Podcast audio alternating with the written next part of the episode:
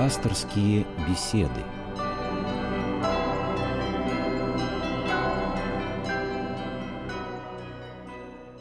Здравствуйте, уважаемые радиослушатели. У микрофона Людмила Борзяк, а беседу с вами будет сегодня вести священник Сергей Фейзулин. Здравствуйте. Добрый день, Добрый день всем. Тема сегодняшней беседы, она пришла из празднования памяти святителя преподобного исповедника Агафангела. Вот такой у него, так скажем, ну как это называется, титул, наречение? Это лик святости называется. Есть да. юродивые, есть да. мученики, есть да, исповедники. Да, да. Вот он священный исповедник. Как раз я хотела бы до того, как мы с вами обратимся к его житию и к его подвигам, немножко поговорить о ликах поскольку такой вопрос у людей непосвященных возникает. Что это такая за иерархия? Что это такая, извините за такое грубое сравнение, табель такая о рангах? Апостолы, пророки, святители, мученики, преподобно-мученики, священно-мученики, и блаженные Христа ради юродивые, и бессеребренники. То есть такой сон, эти лики... Надо сказать, что святость как смыслообразующая мотивация поведения человека, которая определяет жизненную позицию,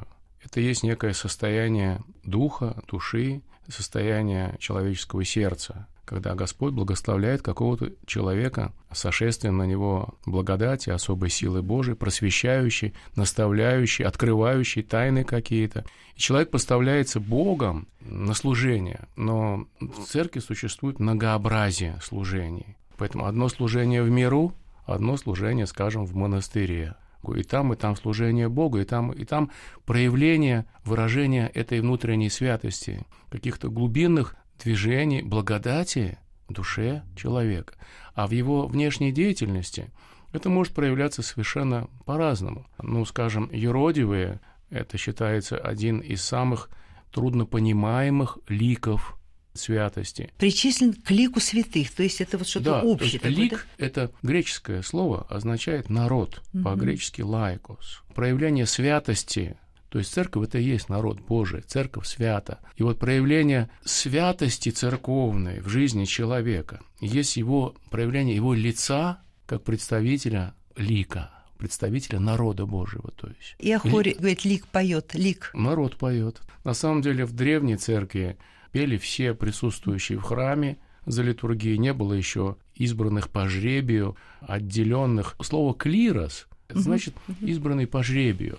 Всем хотелось петь. От избытка чувств уста глаголют. Когда человека переполняет Ликование, вот слово ликование, ликование, кстати, тоже. Ликование очень интересно, потому что это проявление общенародной радости. Конечно, человек может переживать ликование, находясь в физическом, как будто бы внешнем одиночестве, но внутреннее, настоящее ликование, оно сопряжено и сопричастно ликованию всех. Хорошее настоящее со со. Да, да, совершенно со, верно. Да, да, со. Вот причастность вообще это когда человек чувствует себя единым целым mm-hmm. с народом Божьим. Ну, вернемся к той теме, которую мы сегодня с вами, слава Богу, обсуждаем. Это лики святости, и в настоящем разговоре мы говорим о исповедниках и мучениках. Исповедники – это вот такой особый лик, когда человек во время, тяжелое время, давление на него, гонение открыто исповедует свою веру таким образом, то есть его поведение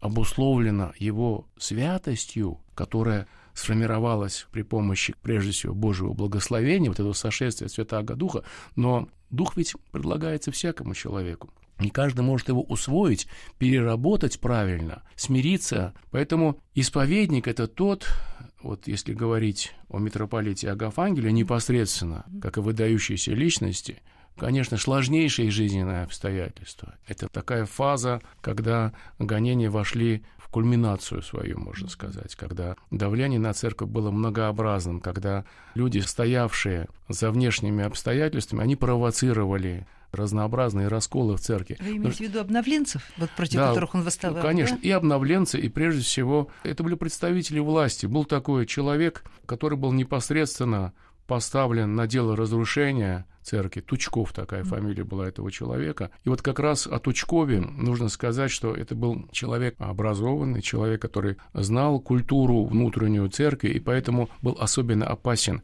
потому что и стоявшие за ним люди, это и Политбюро, это люди в ЦК. В настоящее время опубликовано множество документов из архивов и КГБ, и других архивов, которые ясно показывают стратегическую линию этих людей на разрушение церкви именно изнутри. И вот как было во всем этом разобраться, когда, скажем, местоблюститель Патриаршего престола митрополит Петр Полянский находился в заключении в изоляции, и общение с ним было чрезвычайно затруднено. И на него также оказывалось давление, он также был лишен непосредственной информации. Как было в этих условиях трудно иногда принимать решения, когда возникали всевозможные расколы. Обновленческий раскол – это, может быть, даже не самый страшный раскол, хотя по их поведению, совершенно откровенному, можно сказать, демоническому поведению, ну, скажем, святитель Афанасий, такой Ковровский, Сахаров, он вместе с другими владыками, но прежде всего нужно сказать о нем, он тоже исповедник, кстати. Чем отличаются исповедники от мучеников? Тем, что исповедник – это человек, который претерпел мучения, но не пострадал, то есть не был умерщвлен за веру в Христа. А почему мы тогда Иоанна Воина называем мученик, мучеником, мученик. оно не исповедником? Он же тоже ведь, собственно говоря... Совершенно верно. Да. Мученик, он э, как бы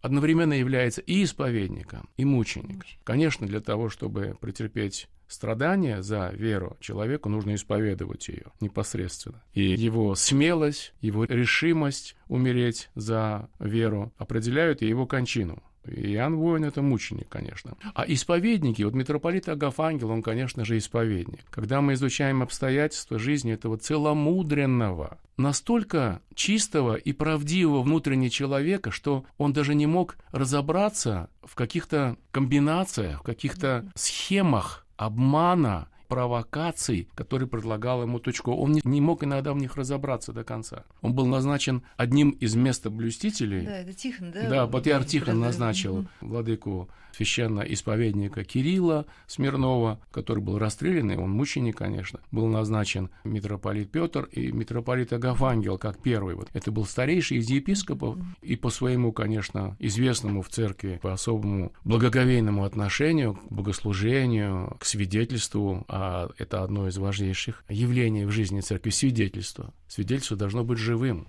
Вот когда, знаете, не только к актерам может быть обращено а, известное Станиславское «не верю», но прежде всего к свидетелям, когда человек в публичном пространстве говорит что-то, то люди, зная его какие-то факты, какие-то эпизоды из его жизни, могут сказать, мы ему не очень-то верим. Это может быть просто игра, это может быть просто конъюнктура. Да. И многие политики, да, сейчас игра, да, к сожалению, ну не только политики, многие люди, скажем так, мы вспомним шекспировское, что жизнь это театр, а люди в нем актеры. Еще ну, есть вот... замечательная в Гамлете фантазия для сочиненных чувств.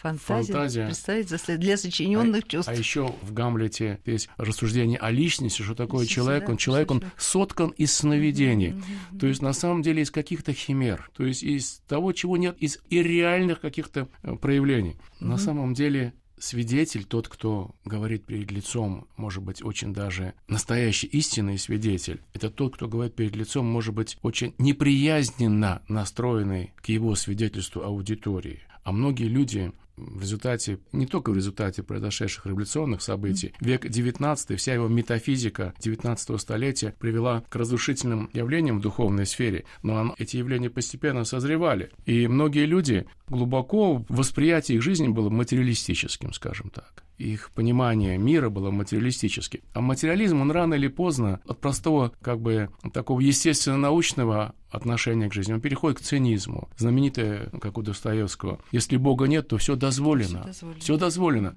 И эти люди последовательно, мы знаем, если изучать биографию этих знаменитых революционеров, они последовательно умерщвляли в себе святое. Личность это и есть как бы святое. Это и есть зерно лика святости, зерно, которое может прорасти, если оно жертвенное, то есть если оно умирает. Любовь – это умирание за других. И вот если человек живет эгоистически, если он живет как потребитель, если он живет цинично, если он игнорирует проявление лика своего святости, это зерно, оно так и остается сухим и непроросшим.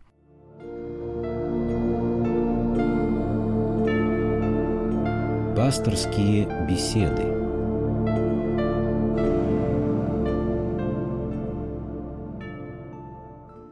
Я напомню нашим радиослушателям, что сегодня э, беседу ведет священник Сергей Физулин. Итак, мы говорим об исповедничестве и о том, что сроднили оно мученичеству. Исповедничество – более сложный подвиг, чем мученичество. В мученичестве важна решимость и глубокая вера.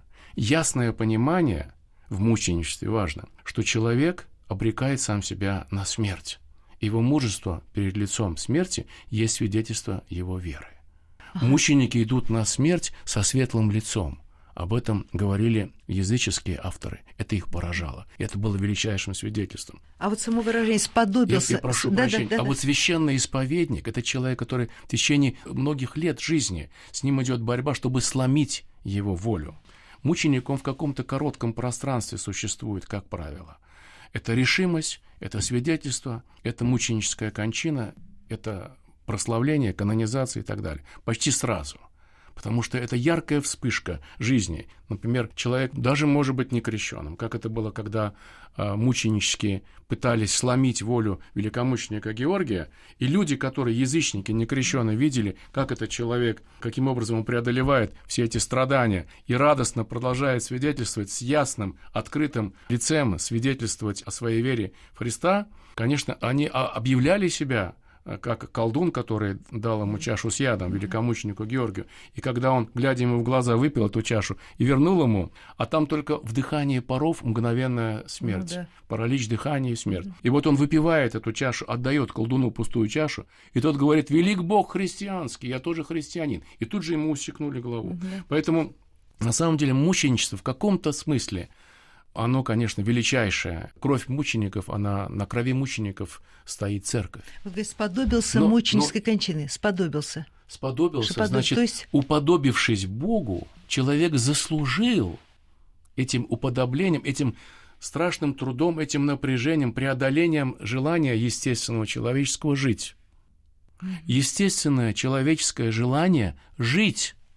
А человек для себя принимает решение, что нет – того, чего от меня требуют, на чем спекулируют люди, которые пытаются отнять у меня веру, которые говорят, вот подпиши здесь или брось несколько зерен ладана в кадильницу, и ты будешь жить, ты вернешься домой, тебя там ждут любимые твои люди, там дети, там внуки, которые будут так плакать. Зачем? Ну, несколько зерен, это какая-то секунда. Но этот человек понимает, так как он живет в Духе Святом, и у него есть ведение, у него не только информированность и чисто человеческое понимание ситуации, а у него есть таинственное знание, то есть ведение. Он понимает, что бросив эти несколько зерен или подписав какой-то документ, он потеряет самое главное, он потеряет присутствие Духа, благодать. Так вот, исповедничество в каком-то смысле, оно более тяжелое, как бы более тяжелое обстоятельство, потому что, скажем, когда изучаешь биографию удивительного человека, митрополита Петра, которого очень долгое время содержали в страшных условиях, а когда элементарно даже прогулки не разрешались, или разрешались прогулки в условиях, когда они были очень тяжелыми, эти условия. Или, скажем, священномученик Василий Кинерский, Преображенский, вот, священный исповедник, я прошу прощения, mm-hmm. священный исповедник, когда на протяжении многих лет человека изматывают. Вот недаром и у священного исповедника Василия были страшные сердечные приступы. Потому что это многочасовые допросы, когда человека просто изматывают. Когда читаешь эти допросы, они опубликованы, многие эти документы. Или, скажем, тот же владыка Агафангел Преображенский, одна фамилия священноисповедника Василия. То же самое. Нужно было разобраться, какое решение правильно принять в этих условиях. А нужно ли старому, больному, почти умирающему человеку вступать э, в должность управляющего всей церковью, становиться местоблюстителем, как он и был назначен. Или в этих условиях нужно отказаться. Нужно было разобраться, потому что давление происходит и слева, со стороны врагов церкви, которые ведь не открывают, у них не лицо ведь и не лик, а у них личина, личина, все закамуфлировано, все, конечно, очень хитро, и он был целомудренный человек, трудно было разобраться. Давление справа, мучеников будущих, которые приходят, архиереи, близкие друзья, соратники, сотрудники, приходят и говорят, нет, этого делать нельзя, вот ни в коем случае. И как нужно в этих условиях было разобраться? Только, конечно, страшным напряжением подвига вот такого страшного напряжения всех сил человек. Так же, как святитель Тихон, он тоже сравнительно рано уходит из жизни. Да. Страшное состояние, когда ты можешь спасти людей, тебе предлагают подписать какой-то компромиссный или даже, может быть, предательский документ, который прямо нарушает как бы законы существования церкви, церковных людей, когда человек остается как бы наедине с Богом, и он может сказать, что я сделал все, Господи. А ведь они думали о вечности, это были не просто скажем так, люди в обычных жизненных обстоятельствах, которые думают, что нужно сделать завещание перед смертью и так далее. Да, чтобы после, после их смерти дети там не передрались между собой за наследство. А здесь нужно еще ведь какой-то момент предстать перед Богом, и вот какое решение принять? Скажем, владыка Агафангел, он мучительно выстрадал это решение отказаться от своих прав, в общем-то, законных прав. Но когда читаешь эти обращения, письма обращения владыки Сергия Строгородского, ну, да. удивительно ясные, удивительно милосердные по своим интонациям эти строки, когда ты видишь, сколько любви, сколько страдания также у владыки Сергия, который также понимал, что необходимо найти верное, единственное верное решение. И тоже мучительно его как бы не мог принять. Поэтому так, исповедничество... Так, так не принял, да, вот при, все было принято, принято. все было сделано да. правильно. И история да. подтверждает, что... Хотя, вы знаете, владыка Сергий Строгородский, он не причислен к лику святых а владыка Агафангел причислен. Ну, это, я думаю, что временно. Я думаю, что придет какое-то время, когда и владыка Сергий просто очень сложный клубок время очень противоречивых таких поступков людей, и в этом трудно разобраться.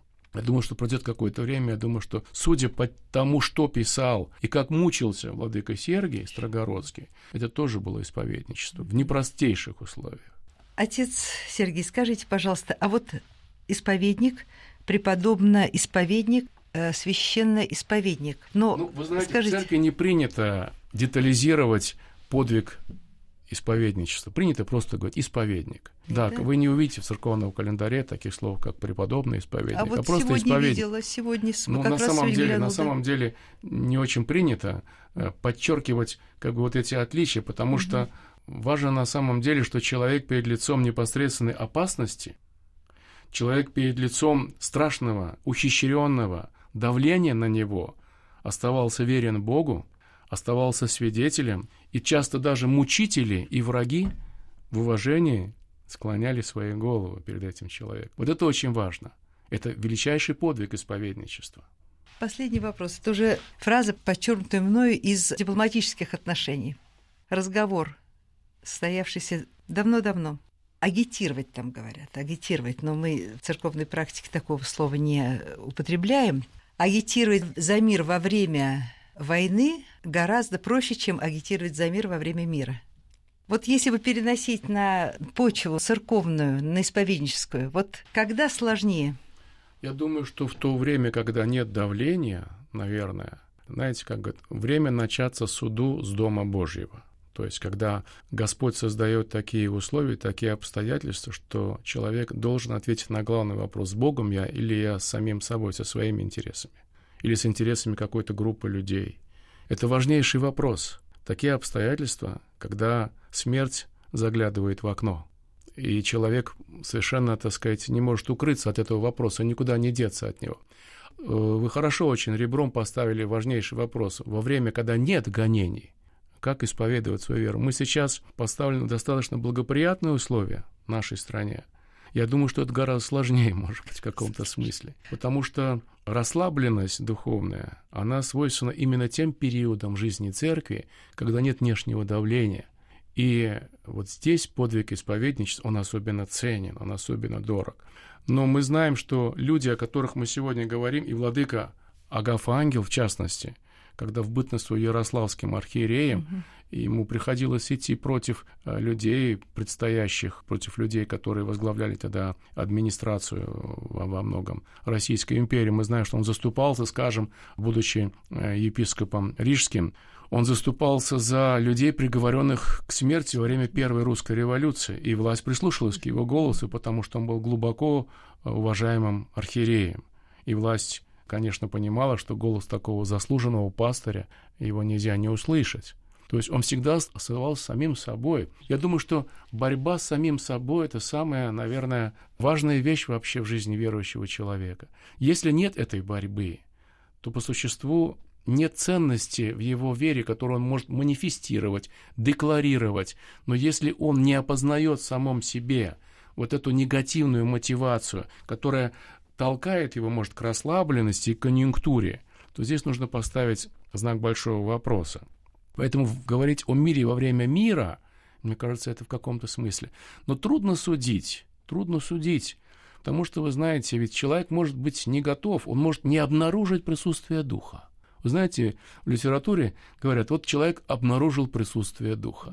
Значит, тайная жизнь личности в том, чтобы аккумулировать, чтобы внутренне э, концентрировать дух, быть готовым к каждому и, может быть, неожиданному вызову жизни к тому экзамену, на который Господь может призвать человека. Кстати, у владыки Агафангела и у владыки священномученика Кирилла Смирнова, у них очень, в этом смысле автобиографический очень был эпизод очень важный. Это смерть жены и ребенка. В, в обоих случаях да. трагичная, совершенно для них не, непредставимая беда для обоих, которая изменила радикально. Может да, быть, поэтому они так были близки. Они близки были, они были оба женаты, ведь священники. Да, и, потеряли, и потом, да. когда потеряли жену и ребенка, каждый из них потерял свое время. Mm. Вот, наверное, это был уже момент призвания к исповедничеству. Один человек может опуститься духовно, впасть в уныние, какое-то такое малодушие, и как-то вот поникнуть головой. Но эти люди в страшном горе, они очень любили и супруг своих, и детей, конечно. Это были очень добрые, очень чистые, э, наполненные любовью, можно сказать, даже, можно сказать, переполненные. И вот Господь призвал их обоих к свидетельству, к исповедничеству, к этому преодолению внутреннего трагизма, разлома. Вот, и поэтому свет, который идет от их ликов – до нашего времени доходит, нас благословляет, умудряет и наставляет. Огромное вам спасибо, отец Сергий. И напомню вам, друзья, что сегодня беседу с вами и со мной провел священник Сергей Физулин. Всего вам доброго. Божьей помощи всем.